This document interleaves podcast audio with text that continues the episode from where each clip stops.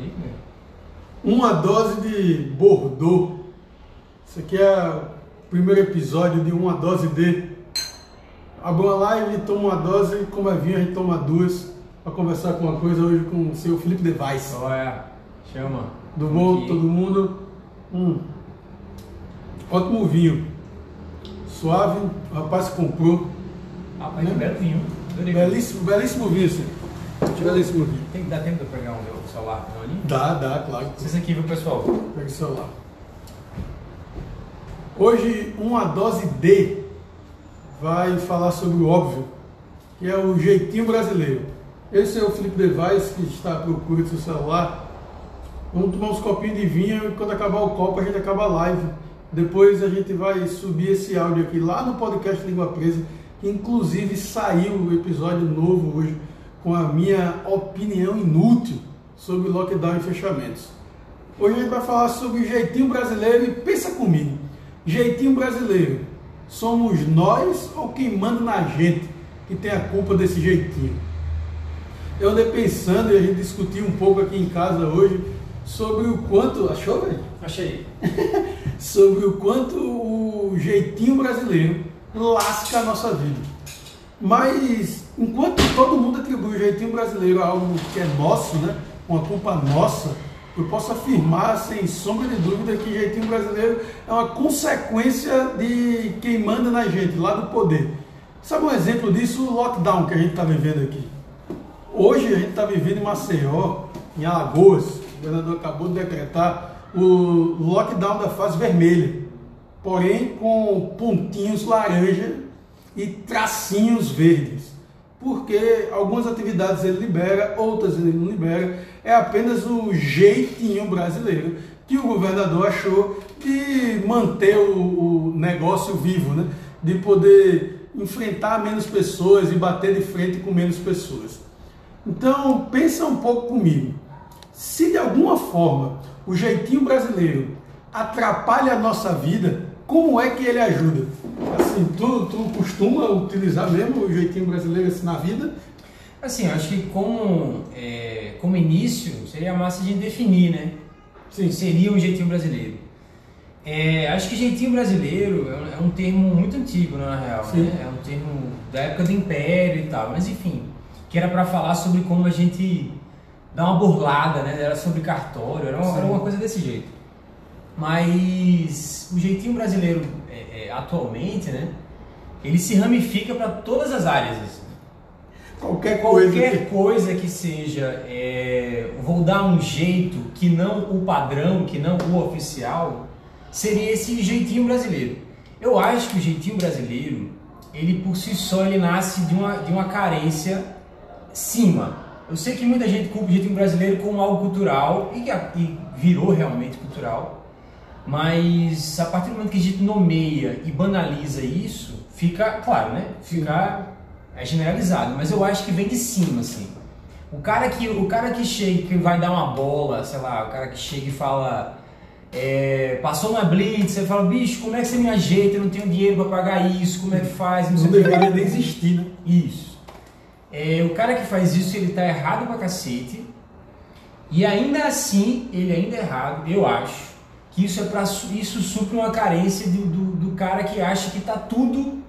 é, é, como é que eu posso falar? Uma, uma- uma impunidade assim acima dele, onde ele não vê saída, né? Tipo, se a galera lá de cima sempre sai por cima, porque eu que sou mais sou mais baixo, eu, eu sou o que recebo de fato o ônus dessa porra.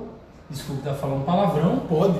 Mas eu ainda, por mais que ocupe a população do jeitinho brasileiro, eu ainda, eu ainda atribuo a responsabilidade maior a quem tem o poder lá em cima. Ao Estado. Até Isso. porque o exemplo que você deu, que é do guarda, né, ali do agente de trânsito, ele começa com o guarda falando: Veja como você pode me ajudar. Você acha que. Vamos aqui, vamos conversar. Tem alguma coisa que a gente pode fazer para ajudar você. Então, acaba que o jeitinho brasileiro ele é mais uma reação do que uma ação. Por mais que já esteja enraizado e a gente tente dar um jeitinho, fazer a gambiarra, entre uma gambiarra para gravar, que nem a gente faz aqui, e a gambiarra da vida, existe uma diferença muito grande, cara. E acaba que a gente tem um, um, um problema grande, assim, no, no que a gente está vivendo hoje em dia, que é a gente achar que pode lidar com um problema coletivo de uma forma individual, com cada um dando o seu jeitinho. Até porque se criou vários conflitos, né? Uhum. A partir do momento que cada pessoa se resolve de um jeito. Diante da pandemia, assim, do que a gente vive hoje em dia, onde é que você acha que o jeitinho brasileiro é mais aplicado? Assim? Onde é que você mais consegue enxergar o jeitinho brasileiro? Jeitinho brasileiro? Ah, velho, tem tanto, né, bicho? Tem tanto. Assim, eu, eu também culpo o carioca.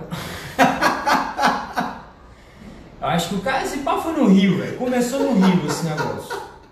E aí foi se. É, começou no Rio. Deve assim, um puto julgamento aleatório. É, mas, deu um jeitinho de ir pra praia. Né? É, assim, aquele jeitinho praieiro, assim, de, de. Não pode. Não pode paletó, mas pô, nada, aqui é praia, aqui é Havaiana, entendeu? Enfim.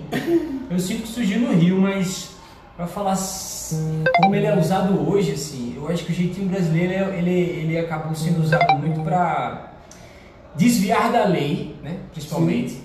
Mas assim, de leis que atingem mais população geral, tá ligado?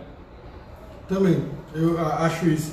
Que, que no fundo a gente, a gente não diz que o governante quando ele faz alguma medida, que ele dê um jeitinho brasileiro. Né? A gente não fala isso. Não, não. Olha o jeitinho brasileiro que o Congresso achou de poder imunizar alguma pessoa. Olha, a gente não fala isso. A gente sempre fala, olha o jeitinho brasileiro que esse cara deu de carregar tudo isso em cima da caminhonete que ele não podia carregar. Sempre é isso, sempre, sempre é atribuído. Se atribui à população massa, né, assim, a geral. Que é um pouco o que a gente está vivendo hoje, que a, o grande vilão da pandemia é a população.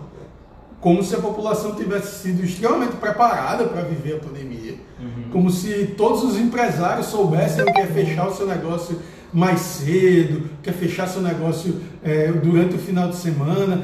Todo mundo tem que estar tá hiper preparado e não pode dar o seu jeitinho enquanto não recebe suporte, né? Porque se tivesse suporte, não tinha jeitinho, uhum. tá ligado? Uhum. Para mim, a grande o, o grande negócio disso é se houvesse suporte. Não tinha jeitinho, não precisava dar jeitinho. Se está dando tudo certo no seu trabalho, imagine você que está ouvindo ou assistindo, mas se estivesse dando tudo certo no seu trabalho, precisava você dar jeitinho em alguma coisa? Não precisava, cara. Não precisava. Na música vocês vivem de jeitinho, né? É, mas é porque nunca houve tanto suporte assim nessas áreas mais arte, é, sei lá, coisa mais social, geografia, história, nunca teve tanto suporte assim social, tanto de, de, de dar embasamento porque você para sua área. Então, tipo, a gente acaba tendo que se fazer desse jeito brasileiro, não de ser ilegal, né, mas o jeito brasileiro na, na questão de se vira com o que tem. É isso que tem para almoço. É basicamente isso. E, e, o fato da galera não saber justamente essa nuance entre o, o legal e o ilegal é, é, que o jeitinho brasileiro acaba por muitas vezes ser um crime. Então, às vezes a população está praticando um crime, dando um jeito de fazer alguma coisa e na verdade é uma conduta ilícita. E a gente vai atribuir o cara a ser um criminoso, a dar um jeito de fazer alguma coisa e a gente está perdendo a, a, a chance de educar a população. O, o, grande segredo é que ninguém dá um jeitinho de estudar, cara. Assim, ninguém não, né? Muita gente dá um jeitinho de estudar quando não tem condições, é, até onde pode. Mas o jeitinho ele nunca é cultuado para o bem. A gente nunca vê que o jeitinho do brasileiro leva ele a um lugar muito longe, cara. Assim, a gente teve um poder de reinvenção dentro dessa pandemia que se não fosse o jeitinho brasileiro para o bem, seria um absurdo a gente conseguir continuar tocando isso. Enquanto o jeitinho brasileiro pro mal faz existir algumas festas clandestinas aí. Né? É, não, é aí. É. é engraçado como tem esses dois termos, né? E a gente se faz desse jeito brasileiro pelos dois termos, muitas vezes. Pelo lado bom e pelo lado ruim, né?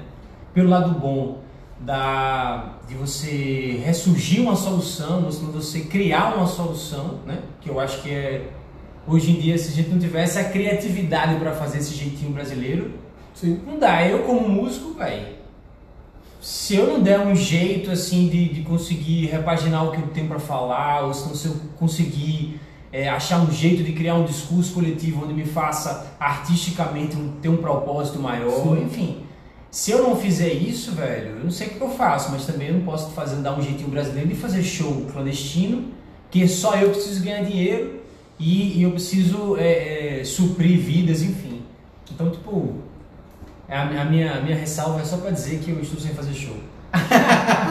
é porque minha grande questão com, com o jeitinho brasileiro é o, o jeitinho brasileiro do mal, eu diria assim. Que é o cara que, o, o cidadão que pega um decreto ou pega alguma norma e ele pensa no oposto, que é, por exemplo, praias estão fechadas final de semana.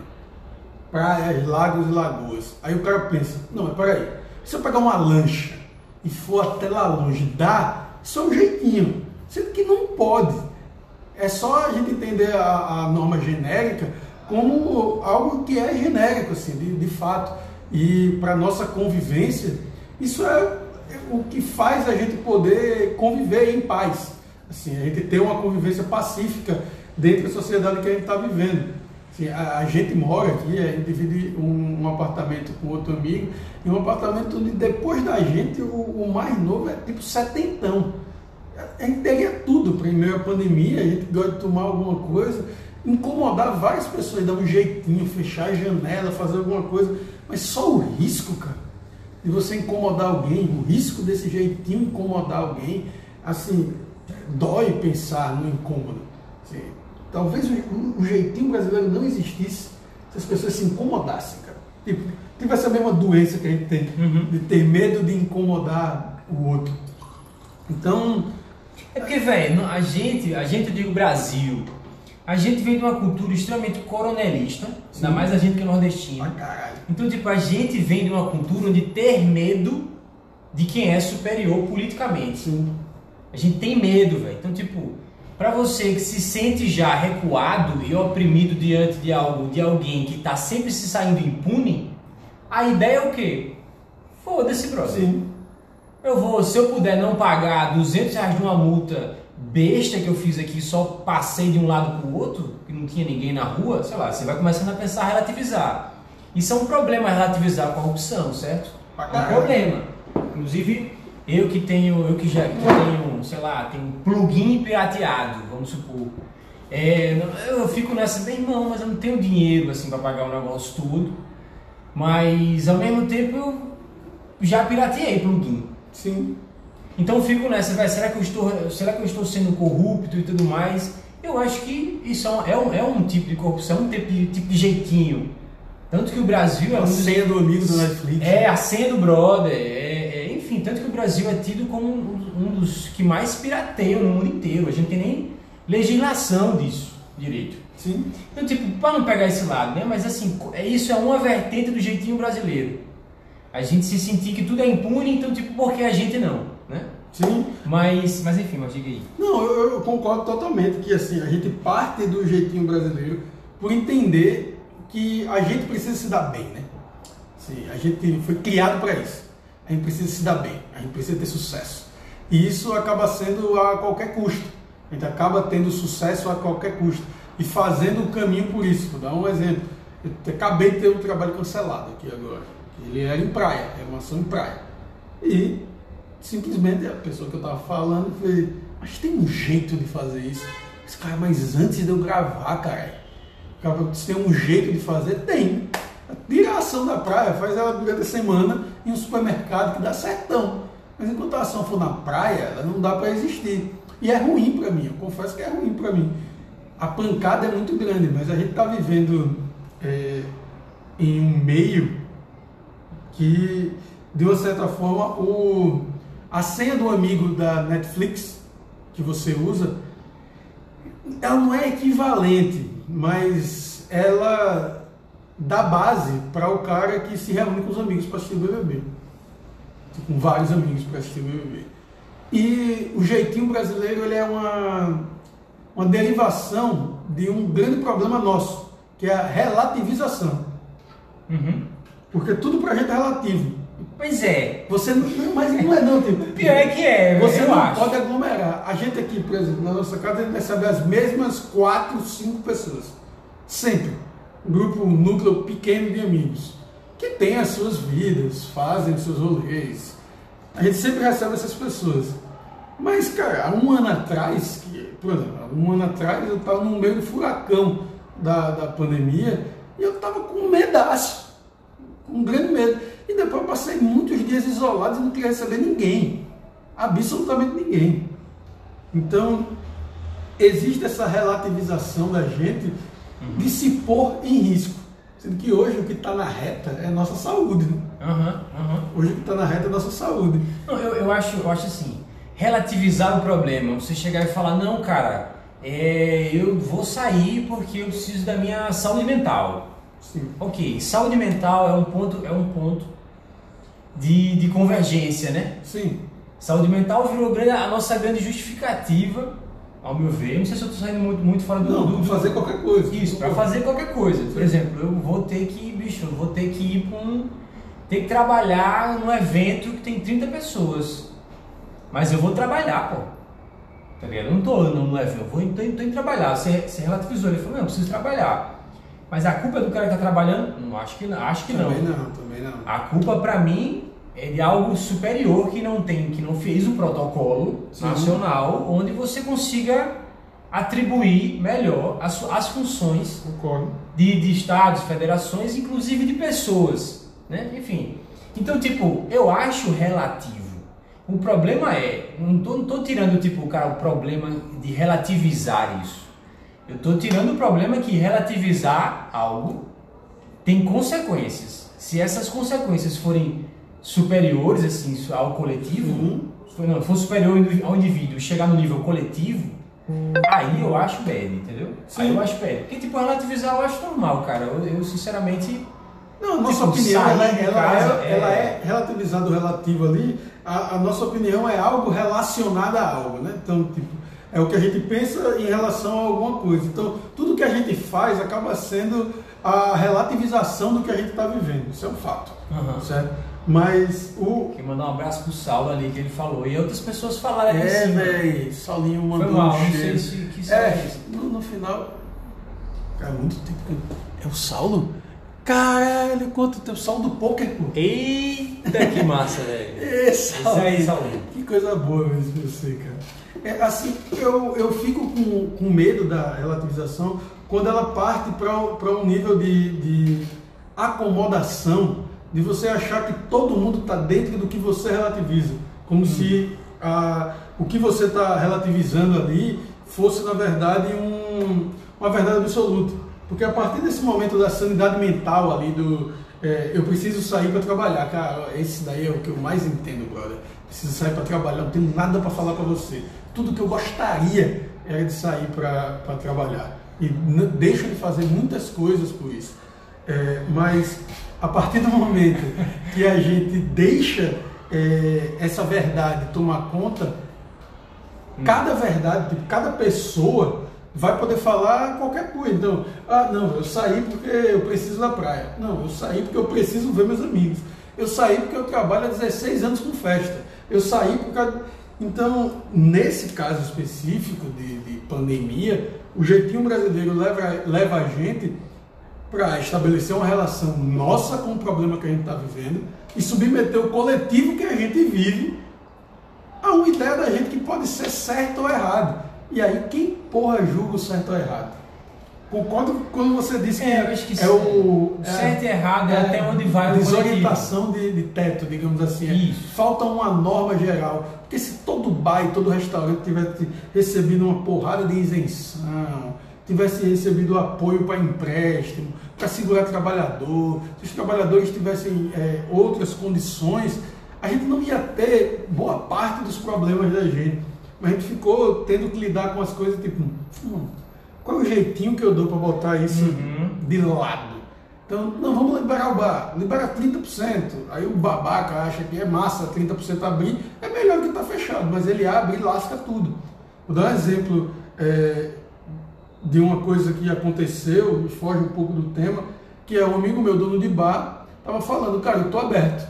eu tô com 30%, mas o tempo das pessoas no bar aumentou muito, o que consequentemente diminuiu bastante o meu faturamento. Normalmente uma mesa passa uma hora, duas horas no bar, consome muito, agora a mesa passa quatro horas e a gente já foi para bar no final de noite, ou algum lugar no final de noite, sabe que o consumo é lá embaixo. Então a pessoa está com o bar cheio, todo mundo reclamando que o bar do cara está cheio, e quanto mais cheio está, são pessoas que estão tá lá mais tempo sem dar dinheiro para o cara.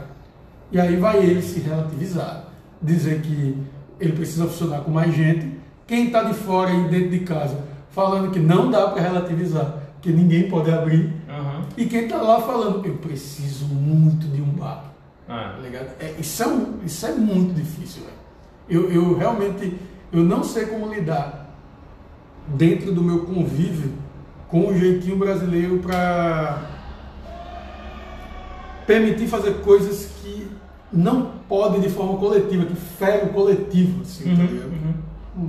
Então, tipo, como, como conclusão para mim, o, o conceito, para mim, né, de, de jeitinho brasileiro, que é o que a gente está dando hoje em dia, ou que a gente sempre deu, ou que sempre teve como forma né, oficial, né, padronizada de se relacionar no Brasil. Sim. É, eu acho que tipo, dentro desse conceito cabe o conceito de bom senso, que também é um conceito extremamente subjetivo. Sim. Um conceito do qual eu lembro que já dei, é, que é bom senso, se eu não me engano, era até é, a, a, a noção de até onde vai a exceção da regra. Caralho, como é? Ó, bom senso para mim, né? É você entender até onde vai a exceção da regra. Por exemplo, tá. você entende que existe regra, certo? E você entende que vão ter situações onde a exceção da regra faz sentido, ok? Agora, sim, bom senso para mim é você entender até onde vai essa exceção. Colocando em exemplo, para você entender, você entender isso Não pode tocar som depois das 10 horas. Aí você vai, abaixa o volume. Sim. Ninguém está incomodado. Isso. Existe uma exceção que é tá tendo som depois das 10. Tá tendo. Porém, não é incômodo. Isso, é. Mas, consegui entender. É, pra Acho que o jeitinho, pra, pra gente dar uma melhorada nesse jeito brasileiro, de, deveria existir, não sei se deveria, mas poderia existir uma sensação de bom senso coletiva. Certo. Só que essa sensação de bom senso é, é difícil demais, é né? difícil, é difícil demais. O que a gente pode falar o é quê? Falar. Né? Falar sobre. É, para eu entender, para eu me sentir que eu estou tendo um certo bom senso, eu preciso entender o seu senso e você entender o meu senso para a gente chegar no nível do que é bom e o que é ruim. Sim. Né? Mas para isso acho que é, é existir isso. Acho tem que isso um... é o começo, né? Ou não? Isso não, aqui... eu concordo. Tem, tem um, uma frase de um cara que fazia aconselhamento, acompanhamento no colégio, assim, é o Felipe Lima. Depois ele se tornou cara que hoje dá preparação para concurso. Mas ele fala sempre assim: fazer o certo até dar certo. Isso daí para mim é pra caralho. Assim. Se, se você pensar no fazer o certo até dar certo, você pode até derrapar por conceitos, por vivência. É, mas se você pensar no, no, no que é certo, e, você ter esse nível de bom senso aí do, do incômodo, no exemplo do som que eu usei, uhum. você desligar o som, tá certo. Não tá uhum. certo? Uhum. Tá certo. Você pode ultrapassar esse, esse nível e chegar no limite? Pode. Mas se você for no certo, até dar certo, eu fui dormir, tá tranquilo. Talvez até é bom para você. Você tá tomando um aqui, escutando uhum. som altão, foi dormir, acorda com menos ressaca, acorda mais tranquilo, é bom para você porque alguma norma foi criada pensando no, no bem geral, tá ligado? Uhum. Existe uma consequência disso. Não é que a galera não quer que você beba e dirija, porque não quer que você beba e dirija. É porque existe uma consequência disso. Arrumar um jeito de beber perto e dirigir é apenas um jeitinho que pode dar merda, no, no final das contas. Então, como conclusão, até porque a segunda dose está né? chegando no final, hum,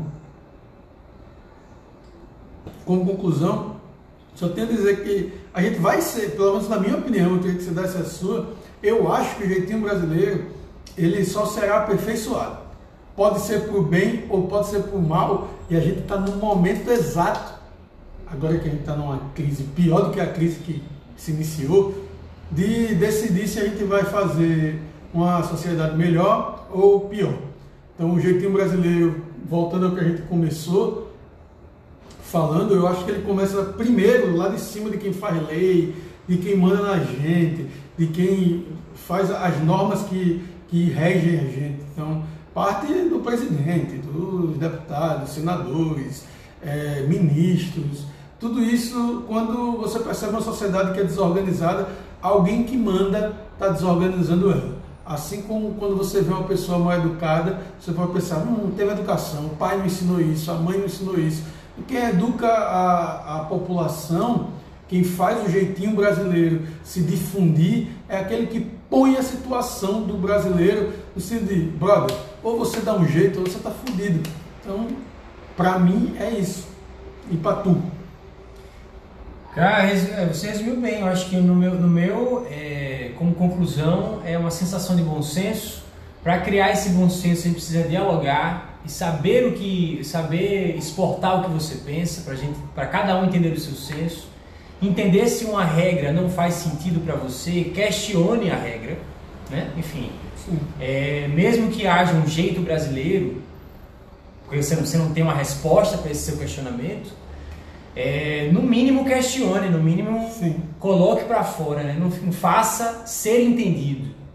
É, eu acho que o jeitinho brasileiro começa a se resolver um pouquinho a partir de cima, a partir de quem faz as regras, já que para mim no conceito cabe isso de é, para você entender o jeitinho brasileiro você precisa entender sobre bom senso e para entender sobre bom senso você precisa entender sobre exceções de regras e para você entender sobre exceções de regras, você precisa entender de regra. Então, quem faz a regra, né, que é quem está lá em cima, deve dar seu exemplo máximo, assim, máximo. Ser gestor, finalmente, né? Que quem está lá em cima, seja bem, sendo bem sincero, cara, não sei se vai quebrar essa live. Mas, tipo, o, cara, o nosso gestor não é, não é gestor nem de uma padaria de, de, de esquina. Não, em todo respeito à padaria de esquina, né? Mas, assim, é, não, não era gestor de quase nada, assim. Então, tipo, a gente tá à mercê de alguém que vai que, que dá margem pro jeitinho brasileiro. Entendeu? Porque você não confia, você não sabe, o cara não fala nada, fala nada com nada, ninguém liga e fala nada, então abre E pior do que isso, cara, pra mim é, é como, tá ligado? O irmão que bagunça, o irmão bagunça a casa todinha e o outro resolve bagunçar uma coisinha. A mãe fala, você bagunçou aqui, não sei o quê. Não, mas o fulano bagunça demais. Eu disse, não, o que, é que sua mãe vai falar? Não é porque ele faz a merda que você tem que fazer também. Talvez sua mãe tenha um linguajar melhor que o meu. Mas não é porque seu irmão bagunça muito que você vai bagunçar também. Então não é porque a gente tem um idiota comandando o, o país que dá licença para governadores, deputados, senadores e prefeitos serem tão idiotas quanto, por mais que sejam refém dessa política. Então, não deem um jeitinho, assim, a não ser que seja para mudar seu voto na próxima eleição. aí cê, desse jeito, aí dei. Desse, desse jeito, jeito, cara. No fundo, vou tomar meu, meu deleste aqui. Termina aí. É isso.